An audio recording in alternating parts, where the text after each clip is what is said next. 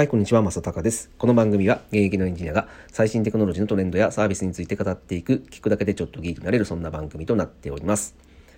はい、えー、っとですね、今日は、えー、iPhone とか iPad を使っている人向けに、え、お話をしたいと思ってます。えー、っとですね、えー、っと、26日ですかね、あの、iOS14.4 というですね、新しい OS が出たんですけども、えっ、と、こちらの中にですね、えっ、と、セキュリティの更新プログラムが、えー、乗っかっていてですね、で、まあ、Apple からはですね、えっ、と、セキュリティ上に非常に問題が、えー、大きいものが見つかってしまったので、えー、ユーザーさんは、まあ、すぐに、あの、この OS を更新してほしいというふうに呼びかけているんですけども、えっ、と、まあ、こういったね、あの、セキュリティ問題とかっていうのは、えっ、と、まあ、今までの OS アップデートでも結構あったんですけども、あの、今回の場合はですね、特に結構やっぱ深刻だったらしくてですね、えっ、ー、と、もう、あの、どういったものかっていうのは分かっていて、でそれの修正プログラムは、えーと、今回のやつに含まれてるんですけど、まあ、どういった内容なのかっていうですね、え公開説明をですね、え一切してないんですよ。で、これはなぜかというと、えーと、もしこれがあの、ね、全員が今すぐやあの OS アップデートしてくれればいいんですけど、えー、まあ、そうとはいかないので、えーとその悪さをする人うん、あのハッカーっていうふうに言われますけど、まあ、ハッカーって悪い意味のハッカーですね悪い意味の方のハッカーの人が、えーと、こういった情報を得てですね、えー、ハッキングをして、えー、悪い意味のハッキングですよ悪い意味のハッキングをして、えー、セキュリティを破ってですね、えー、何か大事なデータを奪ったりとかですね、えー、悪さをする可能性があるので、まあ、こういった、え、情報は伏せていると思うんですね。はい、で、えっ、ー、と、まあ、こういうのってあの多々あるんですよ。あのもう OS だけでもないんですね。えー、まあ OS はもちろんのこと、そのアプリにも、あの皆さんが、えー、iPhone とかに入れているアプリも全部、えー、何かしらの、えーまあ、セキュリティ的な穴っていうのは、まあ、なくはない。えー、100%大丈夫ってことは絶対ないんですよ。うん、で、まあ少なくとも、あのー、まあ操作性が悪いとかそういった不具合とかは絶対あるにせよ。あの、セキュリティが100%安全というアプリは、えっ、ー、と、基本的にはないです。はい。なので、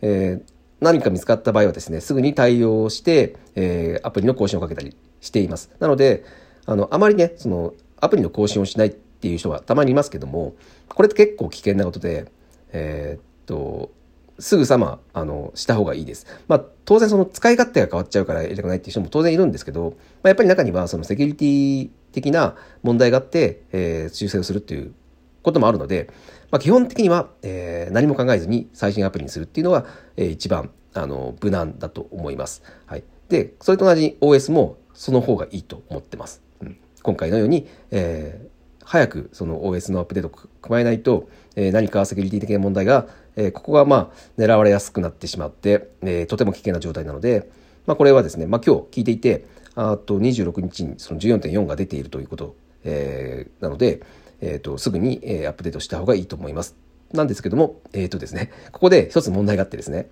えっ、ー、と、まあ、最近その、ね、あの、キャリアの、えー、その SIM がすごく安く、SIM? うんと、携帯料金が安くなってるっていうところが、えー、話題になってると思うんですけど、で、まあ、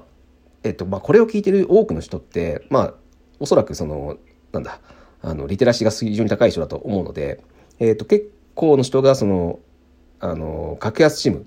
あの、MVNO って言われてるものを使っている人が多いと思います。で、そういう人たちは、実は結構危ないんですよね、この OS の更新って。